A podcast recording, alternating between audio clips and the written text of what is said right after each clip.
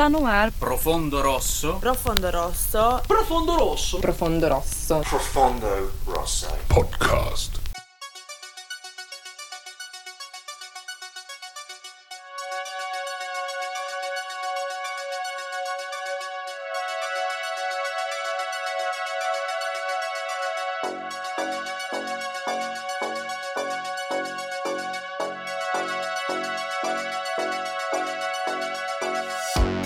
Muito bem, estamos de volta. Está no ar mais uma temporada do Profundo Rosso Podcast, o seu podcast sobre cinema fantástico na internet. Eu sou Rodrigo Marchetti e nesta temporada irei solar. Sim, crianças.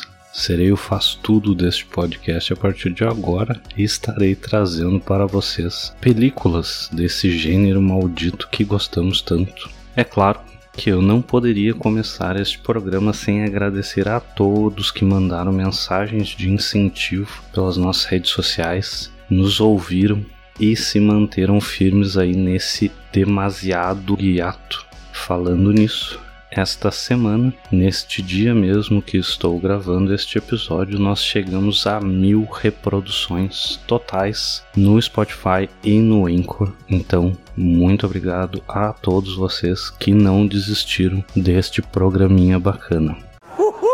Infelizmente, né, após a segunda temporada e por motivos de força maior e alguns conflitos de agenda, o meu parceiro de programa, Mário Lucas Carboneira, não pôde mais participar como membro efetivo deste podcast. Então, na época, né, eu precisava aí decidir se continuava sozinho ou não. Até coloquei aí um recadinho no nosso Instagram comunicando, o pessoal apoiou aí bastante para que o podcast continuasse aí. E a ideia então era eventualmente chamar o pessoal aí para participar do programa, tanto da audiência quanto da Podosfera, YouTubesfera e todas essas esferas aí que conhecemos do pessoal que produz conteúdo de terror, né? Mas como nada é perfeito, a Lady Murphy resolveu me dar uma rasteira nesse meio tempo aí, com a minha mãe sendo diagnosticada com um câncer de mama. Então ela precisou ficar um tempo hospitalizada né? Precisou fazer uma, uma cirurgia, teve algumas complicações, precisou de uma segunda internação aí, então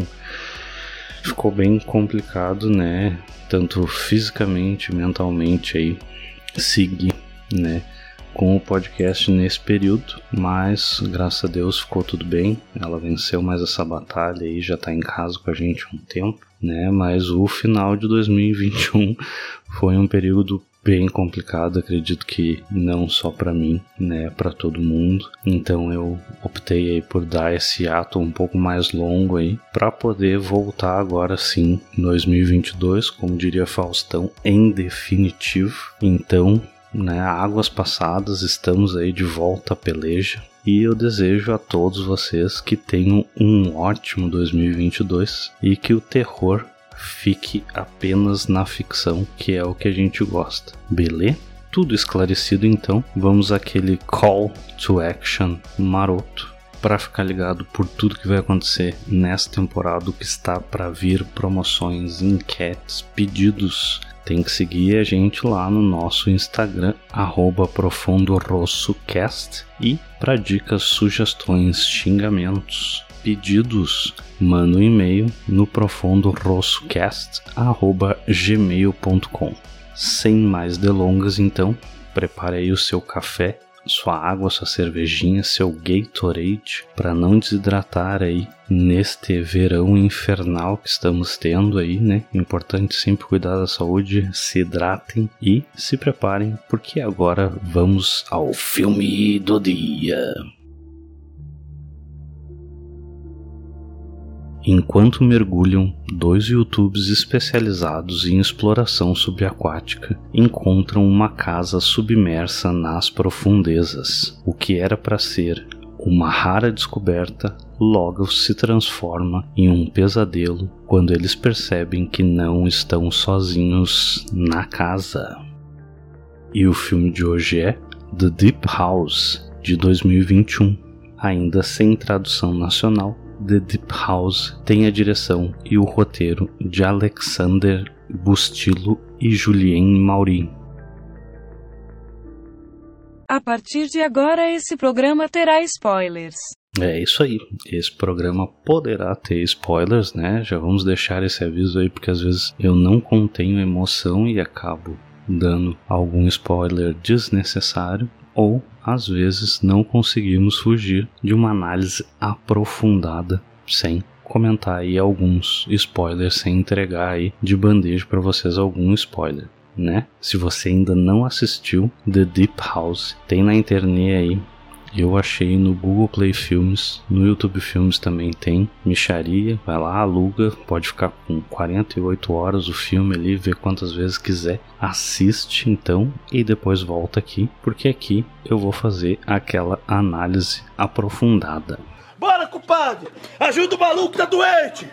Muito bem, então, seus medonhos, iniciamos o ano de 2022 com essa grata surpresa francesa dos mesmos realizadores de A Invasora de 2007, representante aí da New French Extremity, que é o nome dado por críticos de cinema à lista de filmes franceses transgressores e extremamente violentos do século XXI.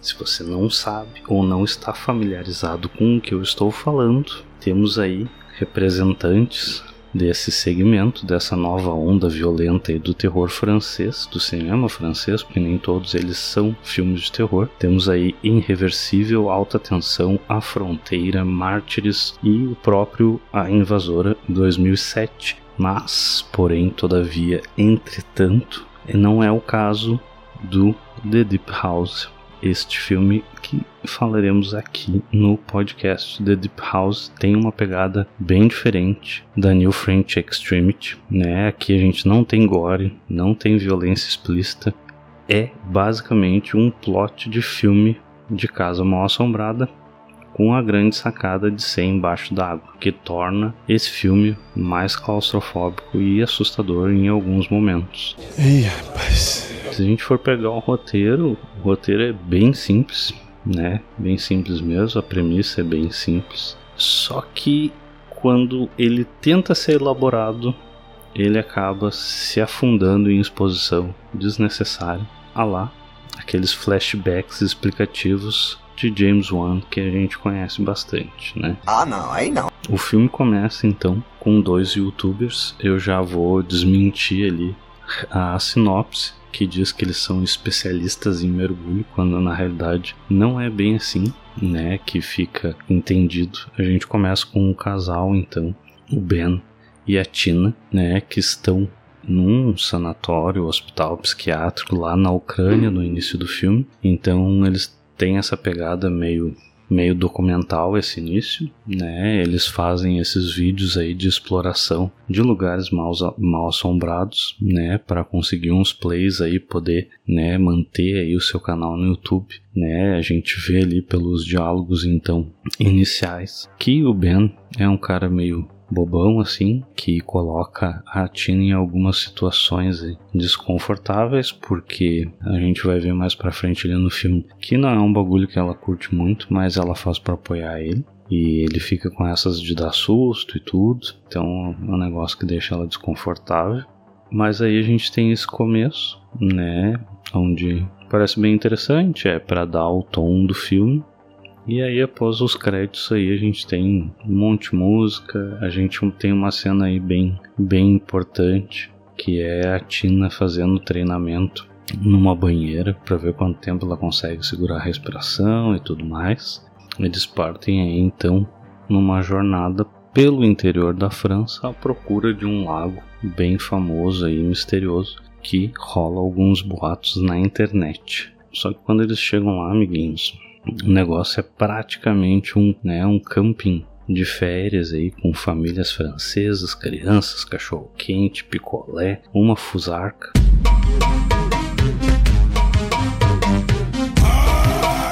E aí o nosso Ben aí fica decepcionado, então, e a Tina decide que talvez aquele momento ali fosse um bom momento para eles só aproveitarem, né, sem loucura de ficar caçando coisa mal assombrada e tal. Só que o nosso querido Ben encontra um tal de Pierre ali, um tipo bem estranho, tomando um café uma champanhe, um cachorro quente, sei lá eu, ali num food truck. E o cara diz que conhece então um lago misterioso, uma parte secreta, onde teria uma casa submersa lá que eles poderiam explorar. E os nossos pombinhos, obviamente, o que, que fazem? Vão com um estranho até esse lago aí. Temos situações constrangedoras aí no carro, com o PR sendo um pouco indiscreto aí com a Tina, falando em francês, porque sabe que o Ben não vai entender e elas comunicam bem em francês. Depois de algum tempo aí rodando de carro com o Pierre de guia turístico aí, nosso casal de pombinhos chega então até o lago secreto e se prepara para mergulhar. Aí a gente tem ali algumas instruções, né, de que é para os caras seguirem a escadaria dentro da água e tal. E a gente já vê que é uma coisa que particularmente eu não entendo muito, né? Principalmente nesse filme que o cara, o Ben, apesar de ser um bibliotecário lá e o sonho dele ser youtuber e fazer os vídeos chegar a um milhão de views com alguma coisa muito bacana, muito assustadora ali, o cara tem um milhão de recursos tecnológicos ali, né? Inclusive um drone aquático, um drone que ilumina, que tem sensor de presença, que anda embaixo da água, que faz chover lá o bagulho. O cara tem um, um, um tipo um smartwatch lá de mergulho que pode tocar música, os caras se comunicam por rádio, tipo.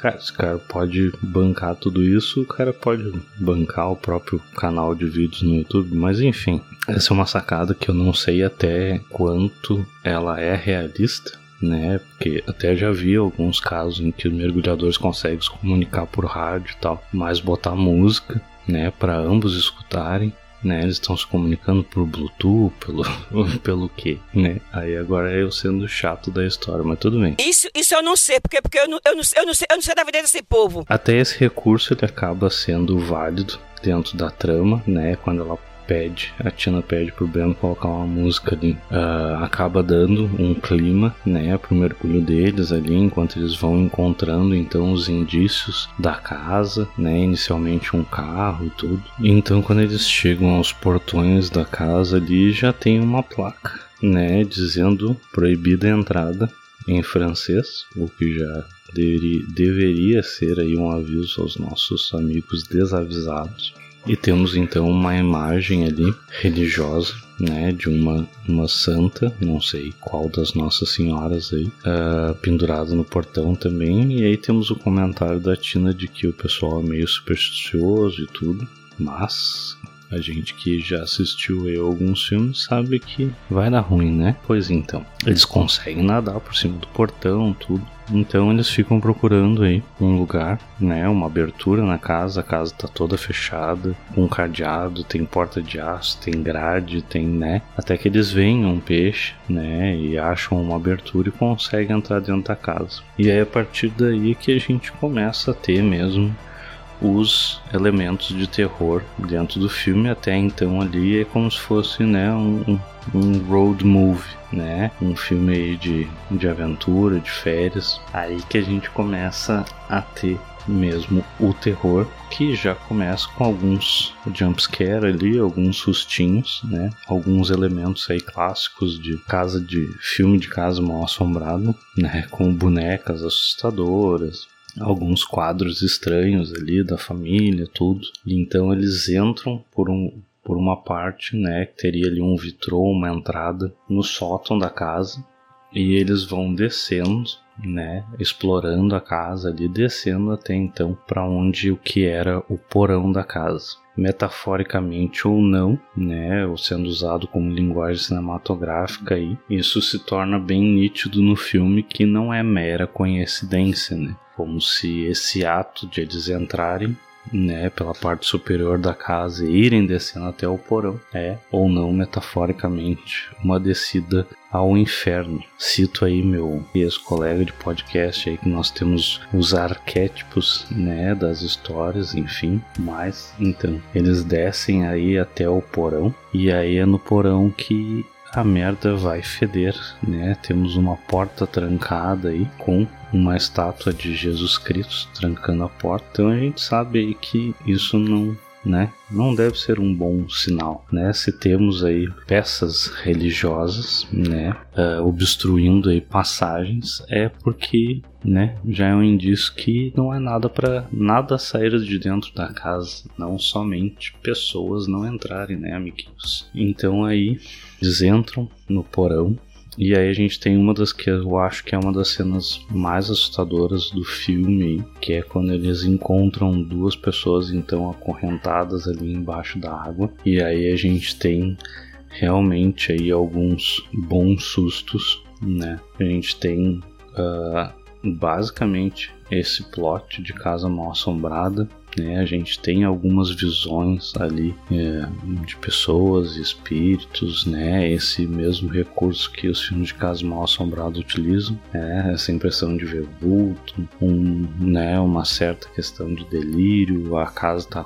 tá influenciando eles de alguma forma ou não, né? Tá, tá, tá exercendo uma influência negativa em cima deles ali o mais legal dessa cena, desse casal, dessas duas pessoas acorrentadas aí, é que eles são reais, não é mera imaginação do bem da Tina. Né? Eles estão ali, o corpo físico deles estão ali, eles têm máscara nos rostos, né? O que deixa o visual mais bizarro ainda. O diretor consegue causar essa estranheza, né? Se a gente acha que aqueles efeitos tipo mamá ou alguma coisa assim que os caras se mexendo dentro da água acaba se tornando mais assustador. Nesse filme a gente tem isso colocado à prática tudo parece mais estranho mais assustador embaixo d'água. A forma como os personagens se mexem dentro d'água. Isso já acaba causando uma estranheza, essa sensação de claustrofobia. Muito pouco se enxerga, às vezes, numas cenas mais rápidas ali, em espaços mais apertados, a gente tem a visão da câmera dos personagens e isso se confunde em meio à poeira, em meio aos resquícios ali de imóveis, de algas, de né, visão meio turva. A gente tem então uma cena bem assustadora aí. E aí depois é All Hell Breaks Loose. A gente começa aí uma, uma perseguição dentro da casa, com o Ben e a Tina tentando fugir, né, tentando encontrar uma saída da casa, e os dois acabam se separando então. E aí a gente tem uma segunda cena bem assustadora aí quando o Ben está no quarto sozinho, né, procurando pela Tina ali, que ele faz uma descoberta então de um dos princípios, né, através de, de um, um quadro de família ali, a relação com o, o Pierre, o guia, né, com a relação com a casa ali, então a gente tem o desdobramento de uma parte da história. E aí nós temos também um outro elemento assustador, como eu comentei, né, essas essas pessoas aí que estão acorrentadas embaixo da água, essas pessoas, assombrações, não vou entregar muito aqui, que estão dentro da casa, elas se movem de maneira muito estranha embaixo da água, muito sinistra. E aí a gente tem aí basicamente aí, o terceiro ato com eles dentro da casa, tentando sobreviver, tentando escapar, tentando fugir, com o oxigênio acabando aí, já gerando uma tensão bem maior, né, perto do final do filme. E aí é uma pena que para mim, nesse momento, o filme cai naquilo que eu comentei no início de ter esse desfecho expositivo de que explicando qual o motivo, qual a moral, né, da história, por que aquela casa está no fundo do mar, por que aquelas pessoas estavam acorrentadas, por que, que a casa é mal assombrada, né, o porquê de todo esse mistério envolvendo a casa acaba sendo trazido para a história aí nos oito minutos finais, digamos assim, por aí, eu não me lembro exatamente a marca, né, de uma forma muito expositiva e muitos vão gostar por entender, mas para mim me pareceu meio jogado assim, aleatório, tipo, ah, a gente precisa explicar agora, por mais que o cara tenha essa ideia desde o início, a forma como foi colocado me remeteu muito àquela ideia dos flashbacks lá do James Wan, do Silêncio Mortal, dos Jogos Mortais. Ah, toma um flashback aqui, foi isso que aconteceu, explica tudo, entrega tudo mastigado pro público. Ainda assim, é muito estranho né, a justificativa acaba dando a entender que o negócio é muito maior do que foi explicado. E aí a gente tem o final, então, onde nos remete à cena aquela inicial onde a Tina estava treinando a respiração lá e por mais que que a gente torça aí, a gente tem a impressão que vai dar merda. O desfecho final, então, ele acontece, ele vai ser decepcionante para algumas pessoas. Para mim, foi um pouco pela relação que o cara cria com os personagens. E ele acaba arrebatando aí o espectador nesses, nesses minutos finais. Então acho que é um, é um ponto positivo do filme. Depois da explicação, expositivo, como eu falei, tudo a gente tem o desfecho do fim da história. E confesso que o filme foi uma grata surpresa aí. Essa ideia então de de mergulho, né, de ter algo a mais uh, no mergulho. Isso é muito interessante, unir esse conceito de casa mal assombrada com o mistério, né, com a forma que diferente que tudo é visualizado, é sentido embaixo da água. Muito se fala aí que uh, se explorou mais o espaço do que o próprio o próprio mar, os próprios oceanos que a gente tem. Então esse conceito é muito legal. A forma como ele é trabalhado o terror dentro desse conceito é um ponto positivo, muito positivo no filme, né? Até me lembrou bastante um mini curta do diretor de Robo with a Shotgun que chama The Last Dive, o último mergulho. Tem no YouTube aí para quem quiser procurar, que é um minuto e meio, curta, curtíssimo, mas que passa essa ideia bem legal. Não sei aí se serviu de inspiração ou não para os realizadores desta película, mas ambos têm algumas similaridades. Você está ouvindo Profundo Rosso Podcast. Bom, Vamos às curiosidades, então temos temos temos curiosidades deste filme. A primeira curiosidade então é que o lema da família Montagnac é a tradução francesa de uma famosa citação do H.P. Lovecraft. Abre aspas. Não está morto. O que eternamente jaz, inanimado e em estranhas realidades até a morte pode morrer. Essa citação é do Chamado de Cthulhu, livro do Lovecraft, que teve sua primeira edição lançada em 1928. Uma outra curiosidade que eu descobri, né, enquanto estava preparando o material aí para fazer esse programa, é que o The Deep House tem uma trama semelhante ao último livro lançado do escritor de Bird Box, o Josh Marleman, né, que chama Uma Casa no Fundo do Lago. A trama do livro acompanha dois jovens no encontro romântico que estão ali remando sua canoinha e descobrem uma casa no fundo do lago. Então, amiguinhos, eu não sei, né, até que ponto The Deep House pode ter sido influenciado pelo livro, né, do escritor e criador do The Bird Box, que foi aí um estouro na Netflix, um dos primeiros filmes de terror a estourar na Netflix, né? Não sabemos aí, não consegui me aprofundar neste caso para saber o quanto o livro influenciou aí no desenvolvimento do roteiro de The Deep House ou se também, como eu disse ali, se The Last Dive, o curta, também pode ter gerado a ideia para os realizadores tendo em vista que temos aí algumas similaridades, apesar de ser um curta curtíssimo de um minuto e meio. Você está ouvindo Profundo Rosso Podcast. Bom, temos agora aquele quadro das notas. Estão curiosos para saber a minha nota ou não? Mas primeiro a gente tem as notas da crítica abalizada. No IBM. Errou! Pasmem, este filme ficou com uma nota de 5,4, uma média de 5,4, tendo 4.800 votantes. Já no Rotten Tomatoes nós tivemos da crítica 73% de críticas positivas e apenas 35% de críticas positivas por parte do público. A galera, pelo visto, não gostou muito desse filme, mas eu acho, calma, calma, não criamos cânico aí, eu acho que não é para tanto. Pessoal aí pode ter sido muito exigente aí na sua colocação, né? Ou estava esperando muito mais do filme, porque o trailer cria um mistério aí, mas eu não vou ser tão malvadão assim com o filme. Como eu comentei aí ao longo, né?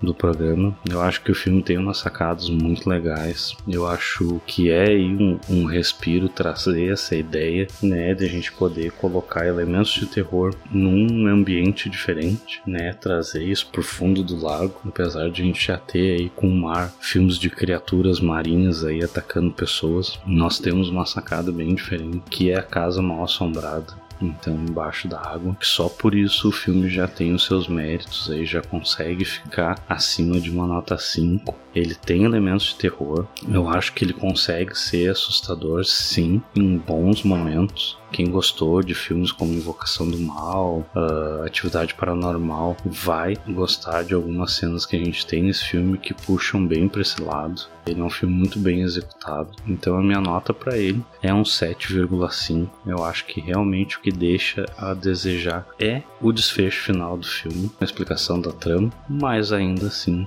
é um filme acima da média. Se prepara porque acabou, viu? Acabou, negócio!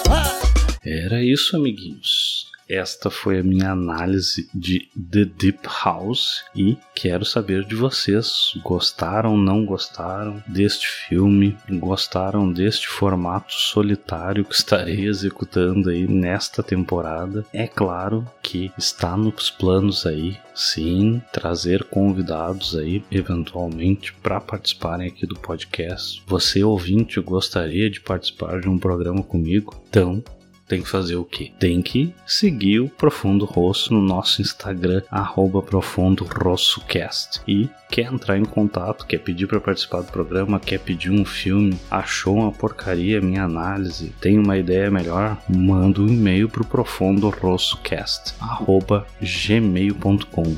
Eu deixo aqui então o meu muito obrigado a todos vocês Estou muito feliz de poder continuar o podcast e mais feliz ainda por ter esse apoio de vocês. Então, muito obrigado. Espero todos no próximo episódio.